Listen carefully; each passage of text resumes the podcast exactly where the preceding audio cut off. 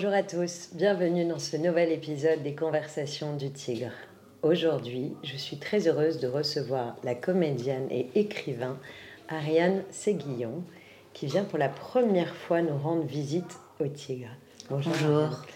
Nous allons parler aujourd'hui d'un sujet très sensible, très pudique, que nous n'avons jamais eu l'occasion d'aborder et je suis très heureuse de le faire avec toi, c'est le rapport au corps, les troubles alimentaires et la complexité à s'aimer. On a souvent parlé de dysmorphophobie.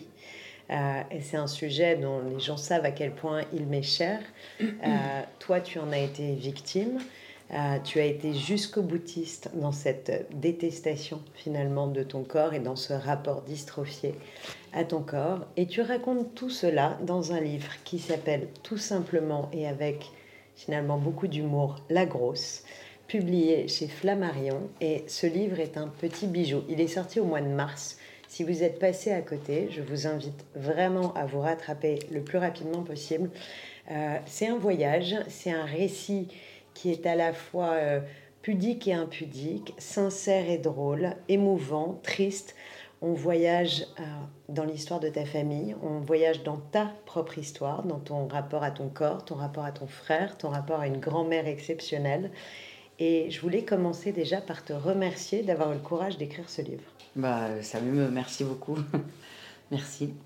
Qu'est-ce qui, qui a été le, quel a été le déclencheur? Alors, le déclencheur, euh, bizarrement, c'est pas moi. Euh, je pense que le déclencheur, c'est un enchaînement de choses qui ont fait qu'à un moment, il a fallu que j'écrive ce livre. C'est-à-dire que euh, les gens m'ont vu petit à petit maigrir et d'un seul coup, ça a déclenché, comme je, fais, comme je fais une série assez populaire, même très populaire, ça a déclenché un nombre de messages et à un moment, je me suis dit, je vais dire les choses j'ai dit, je vais dire, bah écoutez, j'avais grossi parce que j'étais boulimique. Et ça a été une espèce de, de bombe atomique quand j'ai dit que j'étais boulimique et j'ai reçu des centaines, des centaines, des milliers, enfin j'arrivais plus à répondre, de, messages de gens en détresse qui m'ont dit, mais enfin, quelqu'un parle, nous le dit. Et euh, le problème, c'est quelqu'un qu'on aime et quelqu'un qui ose s'afficher dans les médias, qui ose sur les écrans, puisque euh, tout le monde te connaît, tu, n'as jamais fui les écrans parce que tu n'aimais pas ton corps. Et c'est tout ce qui est passionnant finalement dans la, complexité psychologique euh, qui est la tienne et que tu exprimes dans ce livre, c'est que tu dis que tu as à la fois été toujours actrice, même petite enfant dans ta famille, à l'école, tu étais une actrice née, tu as commencé à jouer à 15 ans, mais néanmoins, tu, tu as voulu cacher ton corps, finalement, on peut le cacher dans l'anorexie, comme on peut le cacher dans la boulimie, on cache quelque chose. Et c'est un peu une petite mort, on, détruit son corps. Ah, mais tout, en, tout en progressant, puisque tu racontes tous les castings, tout ce que... Euh, tu dis que tu avais demandé à ton agent de ne faire plus que des premiers rôles. Donc en plus, tu assumais pleinement cette idée de dire je veux être à l'affiche. Oui, mais quand j'ai quand comme, enfin, euh, j'ai été euh, obèse 5 ans. Hein. Donc, tu peux nous dire pour les gens qui n'ont pas encore lu le livre, qui vont le lire bientôt, quel, poids tu faisais et de, combien à combien tu es passé ce qui est très Et à quel âge? Alors, euh, ce qu'il y a de très drôle, c'est que j'ai mis dans mon livre 105 kilos. En fait, je suis allée au-delà. Hein. Je suis allée jusqu'à 110, mais c'est bizarre, je me suis enlevé 5 kilos. Je ne sais pas pourquoi. en le relisant, je me suis dit non, mais j'étais à 105, puis après, je me suis dit non, mais je vais laisser comme ça. Euh, mais en fait, je suis montée à 110 kilos euh, assez vite. Euh, mais j'ai grossi avant, c'est-à-dire que j'ai fait une série qui s'appelait Tiger Lily où j'avais déjà grossi parce que moi je le raconte dans mon livre, j'ai fait, j'ai eu, j'étais enceinte plusieurs fois et j'ai pas gardé, mon enfant, enfin j'ai fait des fausses couches, hein, pour appeler un chat un chat. Donc là j'avais déjà commencé à grossir quand j'ai fait Tiger Lily, j'étais montée jusqu'à 80 kilos, ce qui est déjà pas mal hein, pour 1m70. Et j'ai, en fait, je peux pas dire l'âge où j'ai commencé à grossir disons que j'ai commencé à vraiment avoir des soucis et à grossir, disons vers 39-40 ans, où j'ai commencé à faire un espèce de yo-yo dangereux.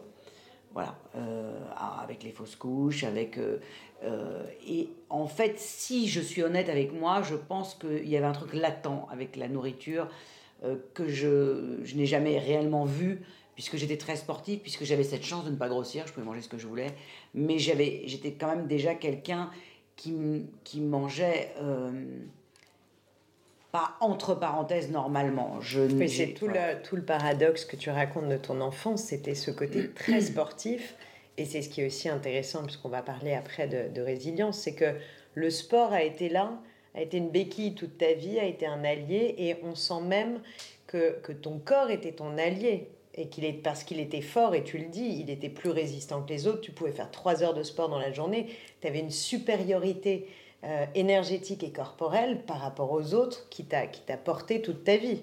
Donc ce corps était ton allié avant de décider d'en faire ton ennemi. Mais je pense que c'était surtout ma force euh, mentale, mon allié, parce que je pense que les deux sont liés. Et je pense pas, je suis pas sûr qu'il y ait des corps plus forts que d'autres. Je pense que il y a y a un mental qui parfois est, est plus fort. J'ai dû être forte très jeune parce que sinon je serais plus là. Euh, parce que j'ai, des enfances bien plus malheureuses que moi évidemment, mais euh, j'ai quand même vécu des choses très violentes très jeune. On va y revenir. Voilà, et du coup, je pense que il a fallu que dès le départ, je sois, entre parenthèses, hein, euh, une machine de guerre, sinon je pense que je ne serais plus là aujourd'hui. Et le sport, ça a été ta façon d'exprimer ce côté warrior que tu as développé oui, très tôt. et le fait de ne jamais rien lâcher, qui est épuisant, hein, mais... je vois bien. mais il fallait pas que je lâche, parce que...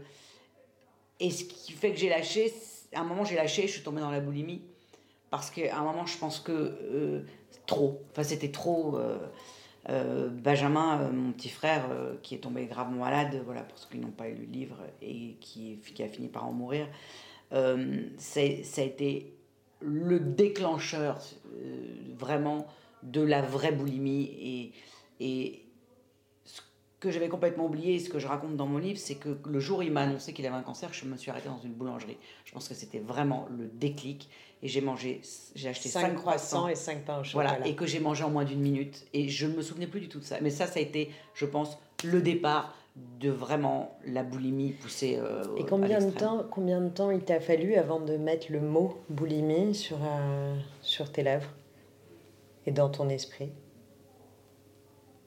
Beaucoup de temps. Je ne sais plus exactement, mais beaucoup de temps. Parce que quand on est drogué à la bouffe, parce que j'appelle ça à un moment-là, si ça vient de la bouffe, c'est plus de la nourriture, puisque c'est pour se remplir et non pas pour se nourrir. Donc ce n'est pas la même chose. Euh, je ne sais pas exactement le temps, mais longtemps.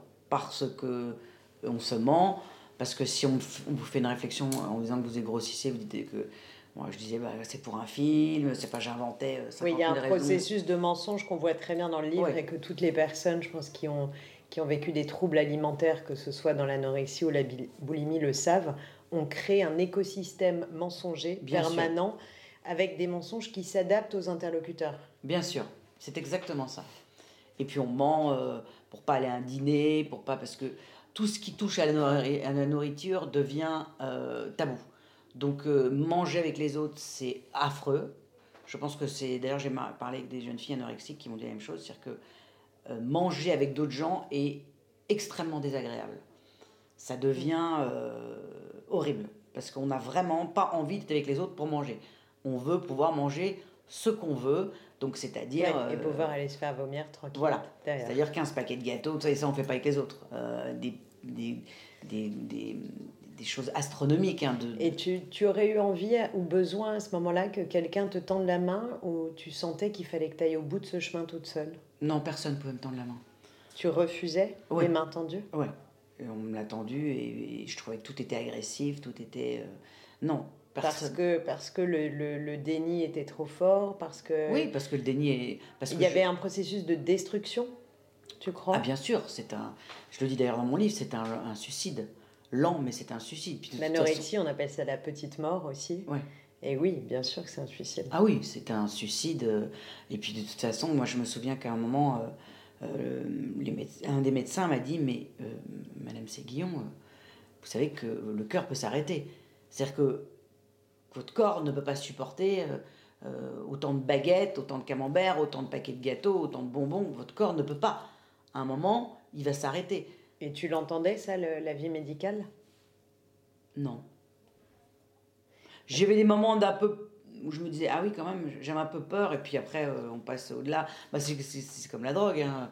quand on vous dit, mais vous allez mourir hein, avec l'héroïne avec la cocaïne, avec, euh, enfin je sais pas, peu importe, les drogues dures. Ou, tu avais, avais, déjà un terrain euh, fertile sur les addictions? Pas du tout. Parce qu'on peut imaginer que dans le milieu de, de la télé, des médias, non. tu as pu avoir finalement compensé une addiction par une autre addiction? Alors, très bizarrement, je n'ai jamais pris de drogue dure de ma vie. Que le camembert. Parce que ça me terrorise. La drogue dure me terrorise. Euh, moi, j'ai eu beaucoup d'amis qui ont pris, euh, qui en ont pris évidemment autour de moi, et, dont mon petit frère, surtout Benjamin, qui, je le dis parce qu'il le dit dans son livre, qui allait au plus loin qu'on puisse aller dans les drogues. Moi, ça m'a toujours terrorisé la drogue. Donc, ce qui est fou, c'est que j'avais peur de ça, mais finalement, je me suis mis dans une autre drogue. Donc, euh, voilà. Oui, mais sans, sans t'en rendre compte, peut-être plus pernicieuse. Voilà. Alors, tu le racontes dans ton livre, mais, mais raconte-nous comment tu as commencé à voir un peu la lumière au bout du tunnel et qu'est-ce qui a été le déclencheur de dire ok maintenant ça suffit? Alors c'est drôle parce que je crois que j'ai donné des réponses différentes à chaque interview que j'ai fait là-dessus. Bah, tu peux, tu peux m'en donner plusieurs hein, si vraiment tu envie. Parce qu'il y en a plusieurs. Bien sûr. Mon fils, en me disant un seul coup, il, a quand même un peu, il est quand même un peu jeune pour perdre sa mère. Euh... Oui, on peut dire que tu as une, une relation très fusionnelle et, très respectueuse mais, mais passionnelle avec ton fils. Oui, mais en même temps très indépendante. Mais oui, euh, on a une relation extraordinaire. Donc lui, lui, tu as eu peur pour lui? Je me suis dit, c'est un peu dégueulasse quand même pour lui de, de, de lui retirer sa mère euh, si jeune, puis on est quand même très proches. Il y a eu ça, qui était quand même euh, le plus important.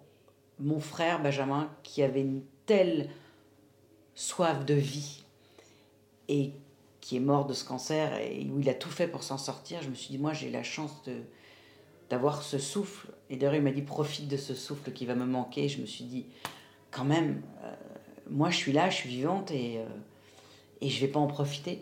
Je suis en train de me suicider, c'est un peu dégueulasse. Euh, les autres, tous ces gens qui sont en souffrance et qui n'ont pas le choix, qui eux vont mourir, et je me suis dit, non, mais là, à un moment, il faut que j'arrête, là, c'est super égoïste. Hein. Euh, moi, j'ai la chance d'être en vie. Et puis, je pense que j'ai aussi un grand amour de la vie, paradoxalement. Et je me suis dit, allez, c'est un peu comme quand on est au fond d'une piscine et qu'on donne un grand coup de pied et qu'on remonte. On se dit, allez, allez. C'est parfois on est quand même très très bien au fond de l'eau, quoi. On est voilà, c'est une espèce de truc qui vous porte, on est bien, et puis on se dit, non, non, mais il faut, allez, on ressort, quoi. Et donc on donne ce coup de pied et on remonte. Alors, euh, le, coup de pied pour toi, ça a été la, la, décision de faire une opération et tu le racontes avec beaucoup de sincérité et d'honnêteté. Et je pense qu'en effet, euh, pour toutes les, les, les, milliers, enfin plutôt les, centaines de milliers de personnes euh, qui te suivent, qui te regardent, qui t'écoutent, le fait d'avoir osé le dire est d'un courage incroyable et a dû faire du bien à beaucoup de gens. Mais tu sous-titres ton livre par Je suis guérie mais je me soigne. Tu es allé au bout de l'opération, tu es mieux dans ton corps, mais tu te soignes encore? Alors, déjà, le, le, déclic pour me soigner, ça n'a pas du tout été l'opération. Excuse-moi de te contredire, mais ça n'a pas du tout été ça. Ah non, au contraire. Parce que, parce que je ne l'ai pas dit.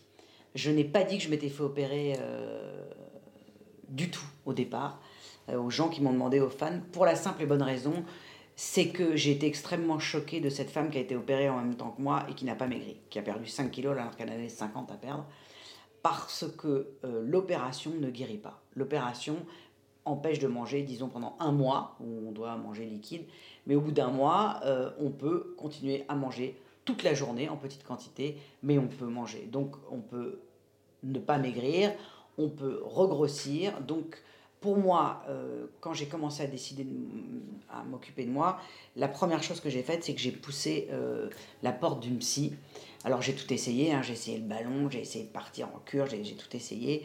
Et, euh, oui, d'ailleurs c'est très drôle quand tu racontes toutes les... C'est ça qui est génial aussi dans ce livre, c'est que tu mets de l'humour dans tout ce que tu as essayé. Oui, j'ai tout essayé.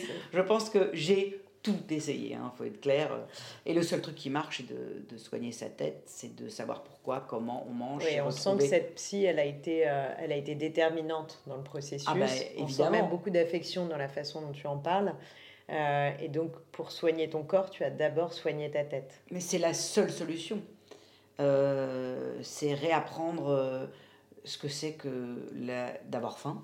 parce que quand on est boulimique, on ne sait plus. Hein, on n'a plus jamais une sensation de faim ni de satiété. On peut manger en permanence, donc tout ça n'existe plus. Donc retrouver ça,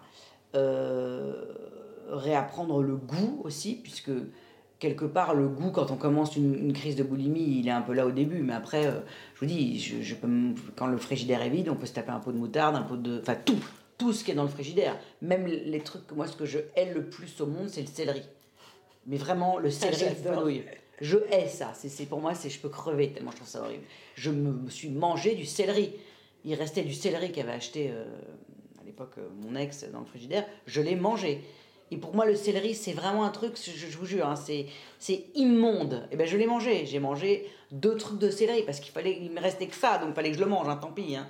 J'aurais pu manger n'importe quoi. c'est une sensation de remplissage. Mais d'ailleurs, à l'inverse, le, ce qu'on aime dans l'anorexie et ce qui est addictif dans l'idée de se faire vomir, et ça peut paraître fou de, de, de le dire, mais c'est la vérité, c'est la sensation de vide. Et que tu as vraiment euh, ce, ce, plein et ce vide, mais ça, ça, répond à la même dynamique de. de, de, de c'est pas ce qu'on mange qui compte ou ce qu'on démange, entre guillemets.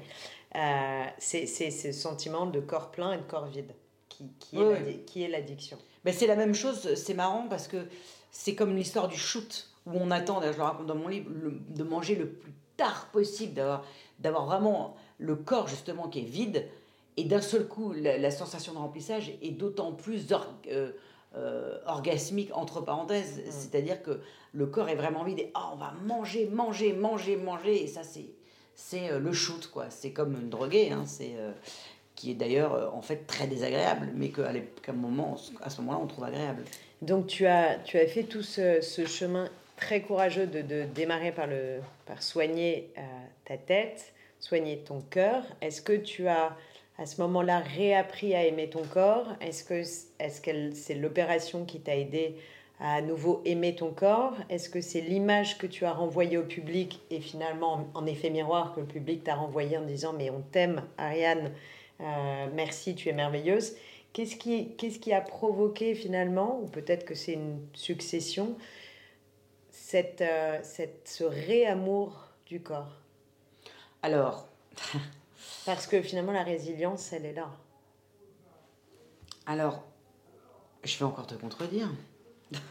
Mais il y a. Euh, pour moi, la résilience, elle n'est pas tout à fait là parce que j'aime toujours pas mon corps.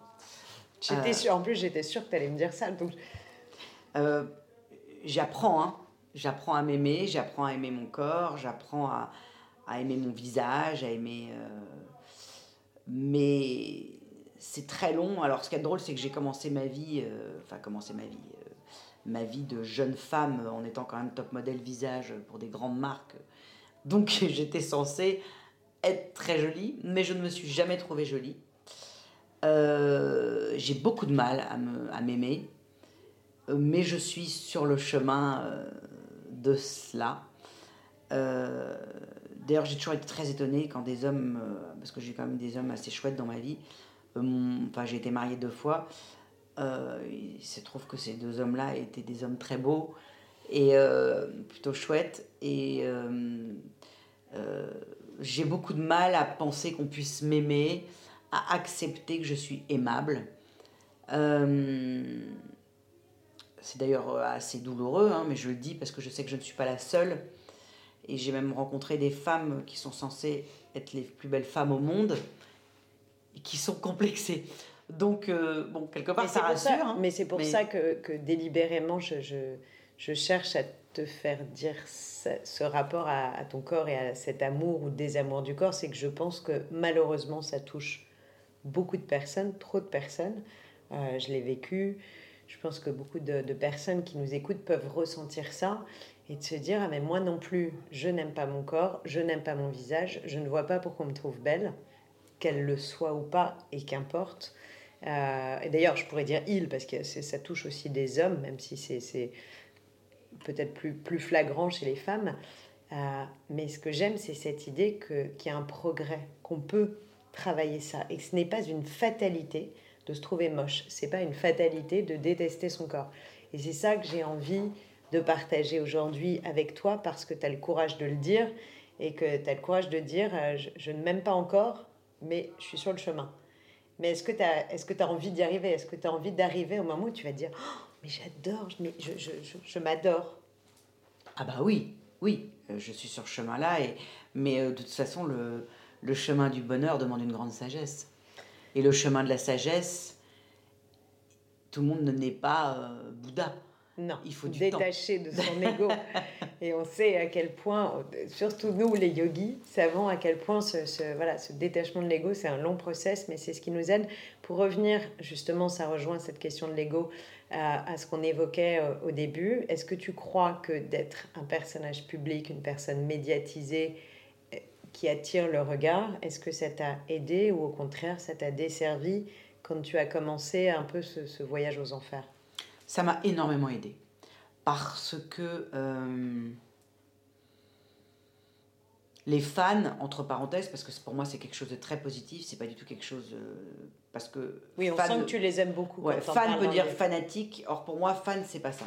Euh, fan, c'est des gens qui aiment ce que vous faites et qui vous accompagnent et qui sont là inconditionnellement. Et c'est des gens en général assez extraordinaires et moi, ils m'ont énormément aidé. Donc, euh, parce que aussi, euh, c'est ce que je dis dans mon livre, c'est que eux aussi euh, ont des vies, ont des parcours de vie. Et puis parfois, c'est drôle parce que quelqu'un va vous écrire et il a un parcours similaire. il vous dit qu'il a perdu son petit frère à une semaine d'intervalle de vous, de la même maladie.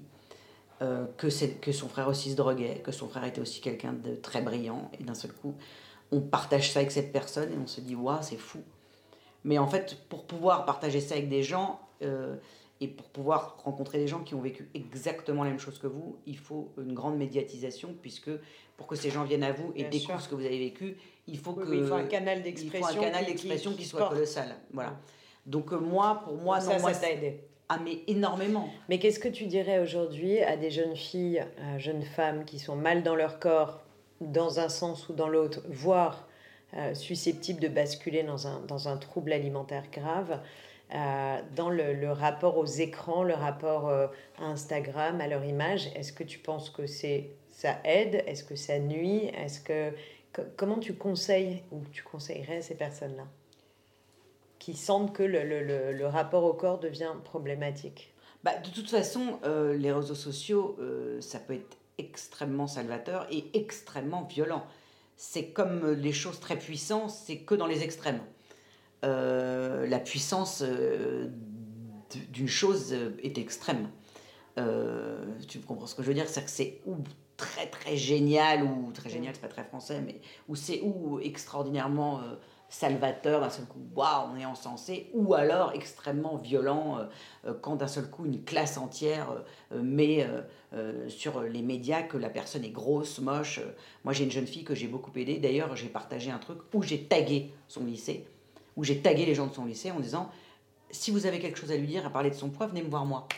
Venez, je vous attends. Alors, il y a, et j'ai tagué tous les élèves qui, la, qui lui faisaient du mal. Je les ai tagués un par un. Hein. Donc je peux vous dire que ça a été violent pour eux, hein, parce, que, parce que quand moi je tag, il y a 122 000 personnes qui, qui me suivent.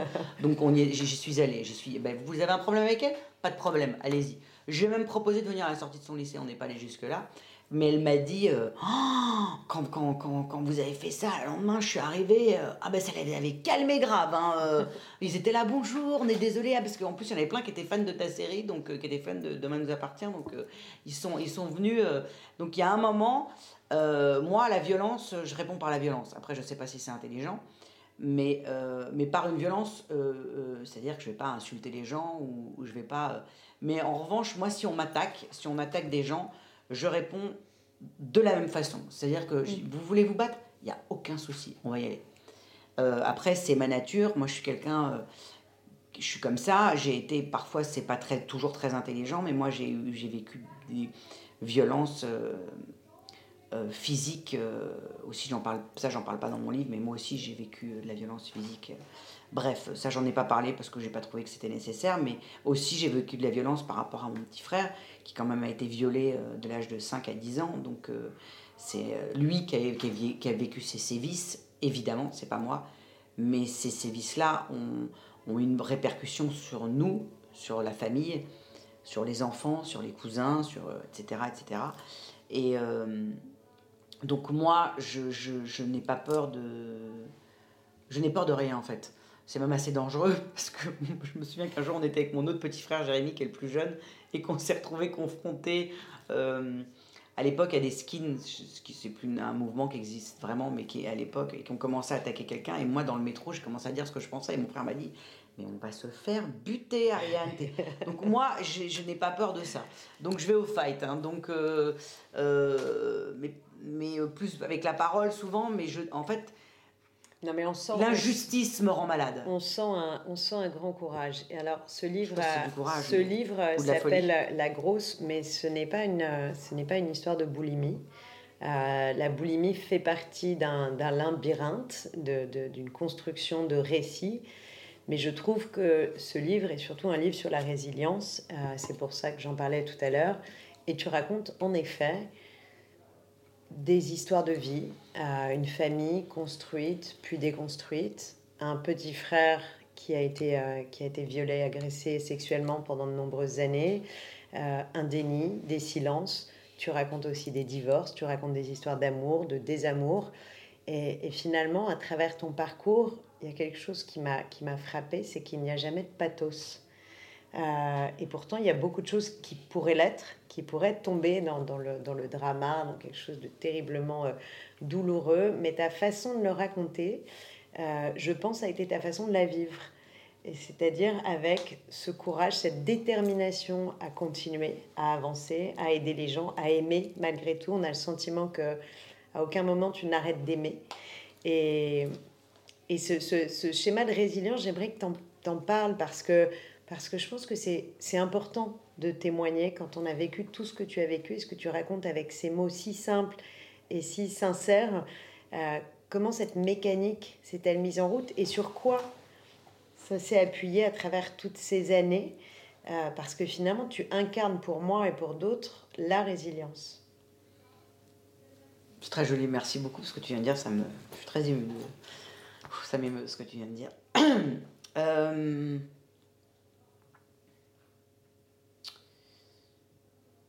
Je pense que la résilience arrive euh, chez des gens qui euh, ont un grand amour de la vie. Parce que la vie, finalement, elle est merveilleuse. Euh, la vie est extraordinaire, on peut s'émerveiller de rien. Euh, je sais pas, d'une fenêtre qu'on ouvre le matin, d'un rayon de soleil qui vous vient dessus, d'un d'un arbre avec des qui, qui d'un seul coup est en fleurs et perd ses fleurs et, et euh, c'est marrant parce que j'ai un ami qui a mis un post il y a, hier qui m'a vachement frappé. Il a une moto, voilà, et sa moto est au-dessus d'un arbre euh, en fleurs et il y avait des dizaines de pétales de, de, de, de, fleurs tombées sur sa moto et il a mis, je sais pas si je trouve ça très beau ou si c'est sale finalement.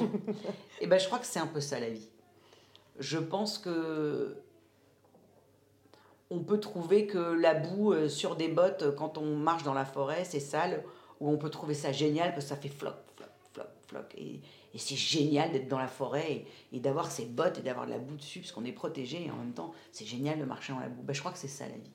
C'est-à-dire que où on trouve ça génial de marcher dans la boue parce qu'on a ses bottes pour se protéger, ou on trouve ça sale. Mais c'est ça la résilience. C'est-à-dire que où on décide d'un seul coup de trouver les choses belles ou on les trouve sales parce que finalement chaque chose peut être vue de façon différente.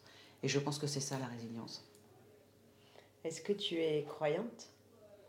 Ah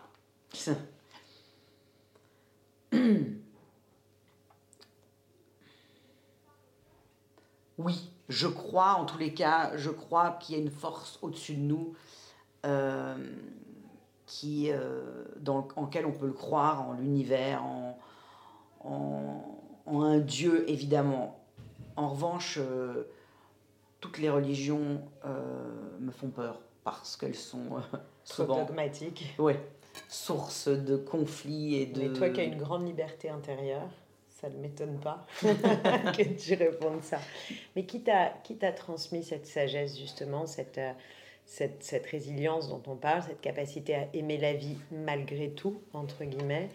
est-ce que c'est cette grand-mère merveilleuse euh, qu'on a tous envie d'avoir quand, tu en parles dans ton livre et on a tous envie que ce soit la nôtre? On a tous envie d'avoir Vic, hein, comme dans la boue. Exactement, c'est ça, c'est ça, c'est exactement.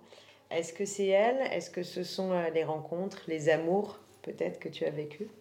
Je ne sais pas si je suis sage. Je ne crois pas que je sois encore sage. Il y a une forme de sagesse. Je t'assure, même dans, la, même dans tout ce que tu incarnes, il y a une forme de sagesse. Alors, je pense que j'ai une forme de... Maintenant, j'arrive encore à me disputer avec euh, mon cousin, par exemple, qui m'insulte parce que des journaux à scandale ont parlé de mon livre et ont transformé les choses. J'arrive encore à lui répondre des choses extrêmement violentes. Donc si j'étais sage, je me dirais, parce que c'est quelqu'un que j'aime profondément, donc si j'étais sage, vraiment, j'arriverais, j'aimerais arriver à ne plus jamais rentrer dans ce conflit, prendre du recul comme ça par rapport aux choses. Donc je, Mais déjà, tu sais quelle est, le, quelle est la progression. Oui, voilà. Donc je ne suis pas encore vraiment sage parce que j'arrive encore à, à avoir des, ah, des choses violentes dès qu'on s'approche de mon fils, dès qu'on s'approche des gens que j'aime, dès qu'on touche à des... Voilà, je suis encore, euh, je suis encore en... Euh, je suis encore en guerre. Et j'aimerais... Euh, je pense que la sagesse, c'est de ne plus du tout être en guerre. Donc j'y vais, je suis sur le chemin, mais j'ai pas encore bah, dès que tu seras déjà moins en guerre avec toi, tu seras moins en guerre avec les autres. Exactement. Alors une fois n'est pas coutume, habituellement on parle beaucoup de yoga dans, dans, ce podcast, et là on ne va pas parler de yoga dans le sens de pratique de yoga, puisque tu n'es pas une yogi. Euh, mais choses. Tu es, je peux te raconter des mais choses. Mais tu es une vraie, oui, et tu es une vraie sportive. tu vas me raconter, mais tu vas voir pourquoi je, je, dis ça. Mais comme tu le sais, dans le yoga, il y a, on dit qu'il y a huit corps ou huit limbes ou huit, euh, disons huit parties du yoga. Euh, qui, construisent finalement euh, cet ensemble, cette philosophie de vie, cet art de vivre global. Et les deux premières, contrairement à ce qu'on peut imaginer, ne sont pas les postures de yoga, mais ce qu'on appelle les, yam, les yamas et les niyamas. Et ce sont des règles de vie, euh, des règles de vie vis-à-vis de soi et des règles de vie vis-à-vis des autres. Et justement, dans ces, ces, yamas et ces niyamas, on parle entre autres de Aimcha, qui signifie la non-violence, et la non-violence est donc un des principes fondateurs du yoga, mais il y a également euh, cette idée de, vérité, satya, et de cette vérité avec soi. Et moi, je trouve, quand je, quand je te lis, quand je réfléchissais à la préparation de ce podcast, que finalement, ce sont des thèmes de yoga qui te touchent et, et que tu incarnes déjà à ta façon. Ah, c'est c'est joli que tu me dises ça. Parce que, alors, c'est très très drôle parce que moi, j'ai deux discours sur le yoga. C'est-à-dire que j'ai en moi, en plus j'ai Nissima, euh, qui est mon guide, euh, qui est une femme extraordinaire, avec qui j'ai fait euh, le TNI, avec qui j'ai fait, qui est une grande yogiste, avec qui, qui m'a appris la méditation, qui m'a appris que dans la vie on peut avoir tout ce qu'on veut, il suffit de le vouloir et de le savoir, avec qui j'ai fait une grosse formation là-dessus de six semaines, voilà, qui fait que maintenant quand je veux quelque chose, je le demande et ça marche. Ça, c'est assez extraordinaire. Ah, ça, bien sûr, la force de l'intention. Voilà. Mais ça, c'est un autre sujet que j'ai donné à mon fils, d'ailleurs. C'est pour ça aussi qu'il en est là aujourd'hui. Euh, enfin, c'est grâce à lui, mais c'est grâce à son non, non, travail. Non, mais c'est pas un autre sujet, au contraire. C'est hyper intéressant de partager aussi ton expérience. Justement, l'idée, c'est de montrer que le yoga, c'est pas le tapis forcément. Donc ça, tout le reste. ça en fait partie. Et du coup, euh, évidemment, moi, j'ai ce chemin de, qui a changé ma vie le jour où j'ai rencontré Nissima. Euh, j'étais dans une, elle m'a énormément aidé euh, là-dessus euh, et dans la, je veux dire, dans la, la réussite est, possible pour tout le monde. Il suffit de le vouloir et de le savoir. Mais ça, c'est un autre sujet. Mais j'en parle aussi un peu dans mon livre, c'est-à-dire que je pense qu'on peut tout faire. Et le yoga en fait évidemment partie. En revanche, moi j'ai un truc avec le yoga, c'est que ça me fait rire. Alors, je m'explique. Ça plairait beaucoup à notre copine Mamouze d'entendre ça. C'est-à-dire que je m'explique. J'ai essayé, hein, avec des copines. J'ai même essayé, donc je me suis fait virer un jour d'un cours de yoga parce que je pleurais aux larmes. Donc euh, la prof m'a dit assez gentiment, mais assez fermement, de partir avec ma copine. Donc on a un tapis. Et on riait encore dehors. Donc, ça, là. Et une autre fois, j'ai pris un cours de yoga chez moi. Et à un moment, il, il nous a dit euh, salutations au soleil, ça je connais, mais il nous a dit dites bonjour au soleil. Et là, on nous a perdus. C'est-à-dire que voilà, j'étais avec ma copine euh, Sophie et on pleurait, on pleurait, on pleurait, on pleurait. Et donc on s'est fait, il est parti en disant mais c'est pas possible. Donc je, je, je, je n'ai jamais réussi à faire réellement du yoga euh, parce que ça me fait rire. Pourtant je suis une grande sportive et à un moment je me dis, mais en plus ma grand-mère faisait énormément de yoga. C'est pour ça que d'ailleurs à 90 ans elle avait un corps incroyable parce que C'est quand même. peut-être pour ça qu'elle a été si euh, sage et si gaie toute sa vie. Peut-être. Parce que tu ne crois pas que justement le yoga c'est gay Ah bah bien, mais, mais bien sûr. Moi, que je- la c'est preuve, c'est moi, ça, me fait rire. plaît l'idée que ça te fasse rire. Sauf que je n'y arrive pas. Donc je me dis, bon, à un moment, il va falloir que j'essaie vraiment de faire du yoga euh, réellement. Parce que bon, moi, je fais de la boxe, ça, j'adore ça. Euh, je fais du jogging, je fais du, Du pilates. Voilà, je fais énormément de choses. Mais le yoga, c'est un truc. Ça me fait rire. Moi, quand on me dit, tu dis bonjour au soleil, ça m'a rappelé quand Ah, j'avais été pris pour le stage d'Ariane Mouchkine, où je suis très vite partie, où à un moment, elle nous a dit, euh, euh, vous faites le vent et vous êtes la- le feu et la tempête. Toi, t'étais le feu, non? Donc, euh, ok, mais comment je fais un feu moi Réfléchissons, ça crépite. Voilà. Et donc, euh, où je me suis retrouvée, moi j'étais très pin-up, euh, avec mes petites mini-jupes jusque-là et machin et tout, parce qu'à l'époque, bah, j'étais gaulée comme une déesse. Donc, et, et je suis arrivée avec des gens habillés en noir, avec les cheveux gras et tout. Je me disais, mais pourquoi ils ne lavent pas les cheveux? Et pourtant, voilà. Donc, ça me fait un peu le même effet qu'avec le yoga. C'est-à-dire que d'un seul coup, c'est un truc baba cool pour moi et tout. C'est super loin de moi. Alors qu'en fait, c'est totalement faux quand on te voit. euh, Mais voilà, j'ai un truc avec le yoga, euh, on en reparlera. Voilà. Donc tu reviendras dans les conversations du TIC quand tu seras devenue une grande pratiquante de yoga, peut-être dans quelques mois, et tu- et tu nous raconteras ton parcours de découverte du yoga. Mais en tout cas, moi je tiens à te dire qu'il y a déjà un peu de yoga en toi, euh, et que cette idée déjà d'affronter la vérité, je t'assure que c'est pas si simple, et il y a beaucoup de personnes qui n'en sont pas capables. Et qui ne vivent pas dans cette vérité de qui ils sont, de où ils vont, et qui, ne- qui ne savent même pas faire ce que toi tu fais euh, à travers ton métier d'actrice, à travers le fait d'être une grande sportive, c'est d'habiter ton corps.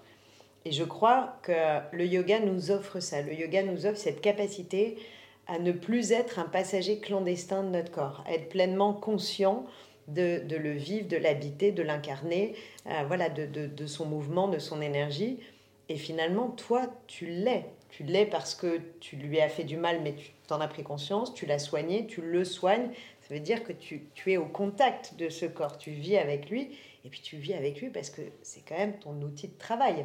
Ouais, bah oui, bien Euh, sûr. et donc, sûr. donc, euh, voilà, pour moi, tout ça, euh, tout ça est du yoga, et je pense que tu seras une grande yogi. Bon, bah écoute. Et d'ailleurs, si tu veux devenir prof de yoga, je pense qu'on peut se donner rendez-vous dans un an. Non, mais il y a un truc que tu viens de dire, là, juste, juste je voudrais rebondir, qui, qui, qui, qui est très intéressant. Que tu m'as dit que j'étais dans la vérité et que je disais vraiment la vérité. Et c'est vrai que je me suis juré de ne pas mentir dans les interviews et de dire vraiment la vérité. Alors que j'ai été quand même la plus grande, des menteuses. Ah bah bien sûr, non mais quand on est Donc, euh, quand on est la plus grande- on ment du matin au soir. Ah non, mais surtout que même pour tout. Moi, je mentais pour tout, tout, tout, tout, tout. J'ai été quand même une des plus grandes menteuses qui soit. Donc, euh, d'ailleurs, c'est, j'étais- je suis la. C'est pour ça que moi, d'ailleurs, si quelqu'un ment, je le vois dans la seconde. Parce que moi, je suis la professionnelle du mensonge. Et mon frère Benjamin est le plus grand menteur que j'ai rencontré aussi. Et on est quand même une grande famille de menteurs. Donc, d'un seul coup, euh, dire la vérité, euh, être face à la vérité et dire la vérité, c'est quelque chose. euh, je pense que c'est ma plus grande victoire, ça. Mais c'est excessif comme dans le mensonge. C'est-à-dire que d'un seul coup, je balance toute la vérité. coup, Voilà, oui, la vérité. Et d'ailleurs, dans le livre, je comprends, enfin, je me mets à la place de ta famille ou des personnes proches de toi qui ont pu découvrir certaines choses qui faisaient partie, qui étaient rangées dans le placard mensonge et qui tout d'un coup basculent dans le Ouais. placard vérité porte ouverte.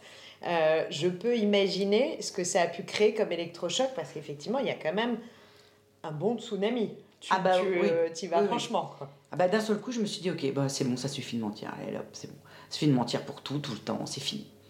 Donc, euh, mais c'est vrai que. Tu vois, alors la Ça vérité, demande du courage quand même, partie hein. de la résilience. Oui, bien sûr. Moi, je pense que Aussi, et, aussi. et on a eu, j'ai eu la chance de voilà d'interviewer dans les conversations du TIC plusieurs personnes sur ce thème de la résilience. Élise Bogossian que tu connais, Marie de Henzel. Voilà, c'est un sujet qui, je pense, est, passionnant et, finalement infini parce qu'il y a tellement de façons de trouver cette résilience, de la créer. Dans de, voilà, de, de la mettre en place par, euh, par différents mécanismes, Euh, c'est infini. Donc, et systématiquement revient sur, le, sur la scène cette idée de, vérité, d'honnêteté, de sincérité, parce que on peut pas y aller sans ça. Tu vois, tu dois dire ou admettre, enfin voilà, il, il doit y avoir un problème pour chercher une solution. Mais tu sais, euh, on dit toujours qu'il faut du courage pour dire la vérité. Moi, je pense qu'il faut. Alors, ça va te choquer hein, ce que je dis. Je vais te dire. Mais je pense aussi qu'il faut beaucoup de courage pour mentir. Parce que. Je sais pas si tu as vu, il y a, un, y, a y a une interview, il y a un, un, reportage en ce moment qui est très intéressant sur Johnny Hallyday sur Netflix. Je l'ai pas vu. Non. Et c'est absolument intéressant parce qu'à un moment, on lui dit Quel est votre plus gros défaut? Et il dit Je mens je mens tout le temps. Là, tu découvres qu'en fait, il raconte qu'il avait raconté Elvis, rencontré Elvis Presley, que c'est totalement fou, il l'a jamais rencontré, qu'il a même jamais été à un de ses concerts. Enfin bon, tu découvres un truc. Et en même temps, ce type, je pense que c'est devenu une grande star, il, était, il, était, il est assez fascinant. Hein. Il est. Euh, euh, c'était la plus grosse star française, c'était la Tour Eiffel. On aime on n'aime pas Johnny Hallyday, mais c'était la Tour Eiffel. Hein. Voilà, on se, il n'y a qu'à voir son enterrement. Euh. Ouais. Et. Et il faut du courage pour mentir, et, ouais, du courage et, pour avouer qu'on ment. Ouais. Et il dit ouais, moi, moi, moi je suis un, immense menteur. Euh, mais c'est ce qui a fait aussi son succès, quand, parce qu'il a raconté qu'il était américain, qu ouais, tout ça est faux. sûr. Et donc c'est intéressant le mensonge, ce que ça peut. Mais ça, du coup, c'est peut-être aussi intéressant par rapport au yoga. Absolument, absolument. Mais tu sais, il y a une. Euh, le corps ne ment pas. Le corps n'est pas conditionné pour mentir. Le corps, euh, la seule chose qu'il peut faire, c'est de passer sous silence. Il y a l'omission, mais il n'y a pas le mensonge. Donc ton corps a un sujet, il a un problème, il manifeste, il envoie un message. Mais si au bout d'un moment, tu refuses de voir les messages, tu ne veux pas les entendre, tu, tu, tu, n'affrontes pas les signaux, il va arrêter de les envoyer et on passe dans le registre de l'omission. Mais le corps ne ment pas. Et c'est pour ça que ce rapport au corps, euh, tu l'as vécu, je l'ai vécu, et je pense que beaucoup de personnes le comprennent, il est si complexe parce qu'on l'aime autant qu'on le déteste, on en a besoin autant qu'on veut s'en débarrasser quand on est dans ces, ces troubles alimentaires. Euh, et c'est à la fois, tu vois, cette question sur les, les, écrans et les réseaux sociaux, elle est, euh, elle est pas là pour rien. C'est que à la fois on a envie de se montrer et de s'exposer, et en même temps on aimerait se cacher et disparaître. Euh, et c'est ce curseur qu'on déplace en permanence qui nous épuise, mais le corps, lui, il est là. Il est là, il est vrai, il est tout le temps, il est, il est, il est unique il est pleinement, il nous véhicule euh, et c'est notre meilleur allié. Donc, euh, moi, je pense que le yoga nous aide, en tout cas, moi, m'a aidé dans mon expérience personnelle, euh, voilà, de, de, de, de, problèmes de rapport au corps à travers l'anorexie. Je l'ai toujours dit et je suis comme toi, je n'ai pas eu peur d'en parler, même dans un livre. Le yoga m'a sauvé, vraiment. Euh, moi, six mois après la naissance de mon fils, je pesais 40 kilos et oh. je voulais disparaître. Euh, et donc voilà, et moi j'avais cette, cette, addiction. Alors toi c'était les pains au chocolat, moi c'était me faire vomir autant de fois que possible. T'imagines, on avait 70 kilos d'écart. on pouvait en mettre trois comme moi. non mais voilà, donc ce que je veux dire c'est que je pense que c'est un sujet important, c'est un sujet qui, qui, est compliqué, les gens ont du mal à en parler, même moi j'ai du mal à en parler, je pense que c'est pour ça que j'ai été si bouleversée par ton livre et que j'ai eu envie de t'inviter après l'avoir lu en disant il faut qu'on en parle parce que enfin enfin, j'ai rencontré la bonne personne qui va pouvoir venir parler de ce, ce, ce rapport au corps complexe et, et totalement schizophrénique qu'on peut avoir. Ouais, bien sûr. Et, et, je crois que ça touche beaucoup de personnes et je pense que c'est important d'oser le dire. Et tu vois, moi, je n'ai jamais cherché à incarner la yogi parfaite, euh, surtout pas, je, je, ne fais pas le grand écart. Quoi? Euh, je, ah bah ouais, je, jure, cool, je, peux, je, peux, je peux essayer. Alors en plus, vraiment, j'ai jamais réussi. Il y a vraiment rien à faire. Mes jambes ne veulent pas s'écarter. tu verras le Mes jambes ne veulent pas s'écarter. Elles veulent pas. C'est impossible. Voilà. Mais pour autant, euh, je n'aime pas mon corps. Et j'ai adoré ta réponse tout à l'heure et tu avais raison de me contredire. Moi non plus, je ne suis pas encore arrivée au point où je peux dire que j'aime mon corps, mais je suis comme toi, je suis guérie, mais je me soigne. Voilà, c'est ça. C'est pour ça que j'aime autant ce livre et j'aime autant cette phrase et j'avais à ce point euh, envie de le partager avec tout le monde, parce que je pense qu'il y a beaucoup plus de personnes qu'on imagine qui, qui, peuvent traverser ce qu'on a traversé, toi et moi, à des, à des, voilà, sous, sous des formes différentes. J'ai quand même une question. Euh, si demain ton livre euh, devenait un, un, film, une série, quelque chose, est-ce que c'est toi qui, qui incarnerais ton personnage? Est-ce que tu serais capable de jouer le rôle de ce livre? Il est hors de question que quelqu'un d'autre que moi le fasse. Après, évidemment, je ne pourrais pas me jouer quand j'ai euh, quand j'ai 10 ans. Hein, ou, donc ça, évidemment, ça, il y aura quelqu'un d'autre qui jouera à ma place. Mais tu aurais le courage de, de revivre ah, je ça veux, Ah oui, je veux le jouer. Je veux le jouer. Et j'ai même déjà des idées euh, de qui je voudrais, euh, qui joue les personnages. Mon frère Benjamin, pour moi, c'est Vincent Cassel. c'est fou parce qu'en plus il y avait un truc, une similitude dans le physique. Donc, euh, ah oui, non, donc c'est bien, on est, on est déjà dans la réalité. Et c'est quoi les projets d'Ariane Séguillon pour les, les, mois à venir dans ce, cette idée de continuer? Est-ce que tu as envie de continuer à partager?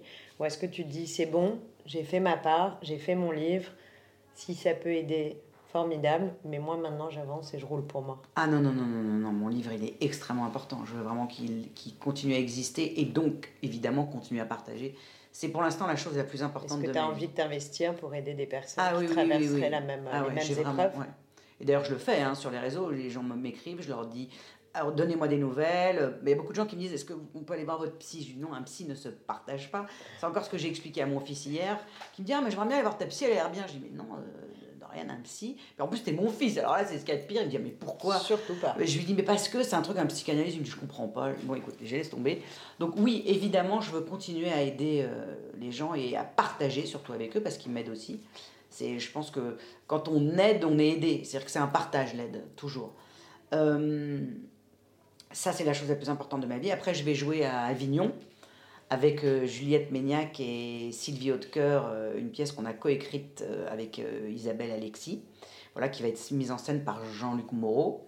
Magnifique. Et, et puis tu continues à vivre entre Paris et Sète. Voilà. Où tu continues à tourner. Et je continue Demain à nous tourner, appartient. évidemment, Demain nous appartient, qui, qui voilà, qui, qui, fait partie de ma vie. Sète, qui est ma deuxième maison, d'ailleurs, avec qui je vais faire une grosse dédicace demain à l'hôtel de Paris, je, parce que c'est 7 où il y avait tous les bateaux. Tu te rappelles une fois, c'est très beau 7. Et voilà, et euh, donc voilà, j'ai une pièce de théâtre, la promo de mon livre, et demain nous appartient, je suis bien bien occupée. Et euh, ça me rend très heureuse parce que moi, ce que je préfère au monde, c'est être occupée. J'ai une dernière question que je pose à tous les invités des conversations du Tigre.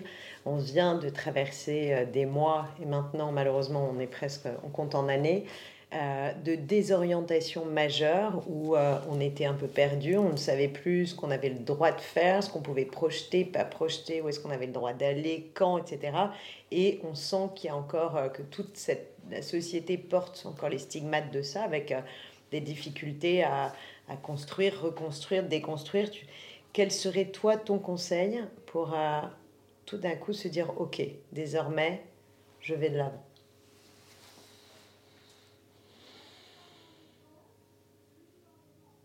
Moi, je, je, je pense, je ne parle pas d'économiquement, parce que je sais que ça a été la catastrophe pour énormément de gens, euh, économiquement, euh, euh, même dramatique pour certaines personnes, le Covid et tout ce qui s'est passé dernièrement. Enfin, on est quand même en, guerre. Enfin, nous, on n'est pas en guerre, mais ce qu'on voit, c'est. C'est marrant parce que quand j'étais petite, je me disais, ah, c'est marrant, dans les années 2000, toutes les guerres, tout auront disparu. Bon, bah, je crois que j'étais un petit peu. J'ai un peu rêvé. Je pense que je vais citer un truc des quatre accords Toltec. Il faut jamais rien prendre personnellement. Et euh, ah, on l'adore cet accord. Je l'adore. Le deuxième. Ouais, parce que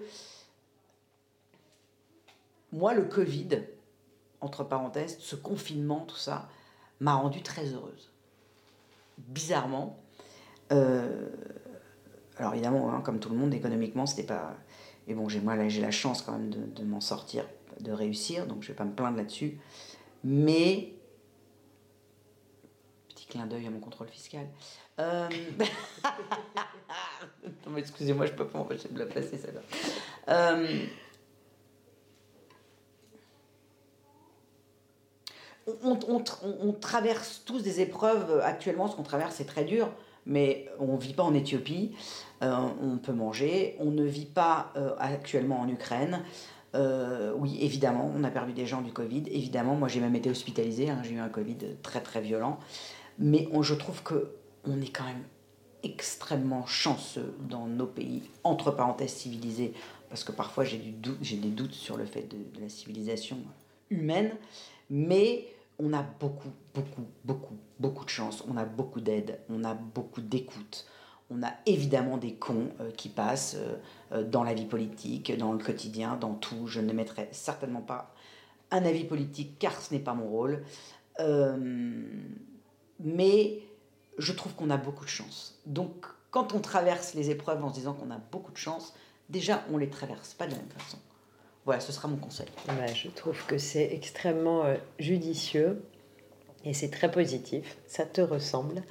Euh, et j'aime beaucoup cette parole. Donc voilà, traversons euh, toutes ces épreuves et continuons à les traverser avec l'idée qu'on a beaucoup de chance malgré tout. Ouais. Et je crois que ce malgré tout, c'est vraiment euh, finalement, le, le, ça pourrait être le deuxième sous-titre de ton livre, c'est Être heureuse malgré tout.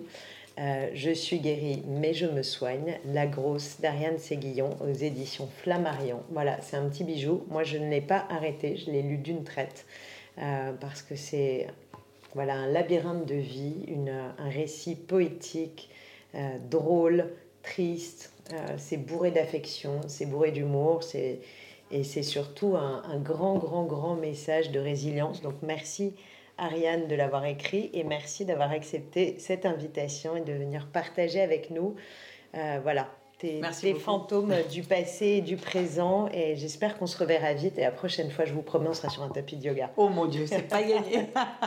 Merci. Merci à tous de nous avoir suivis et prenez soin de vous. À très bientôt. C'est ça, une salutation soleil tout. Non, ça c'est namasté. Ah, namasté. attendez, on prépare le namasté. Merci à tous et prenez soin de vous. À bientôt pour une prochaine conversation du tigre.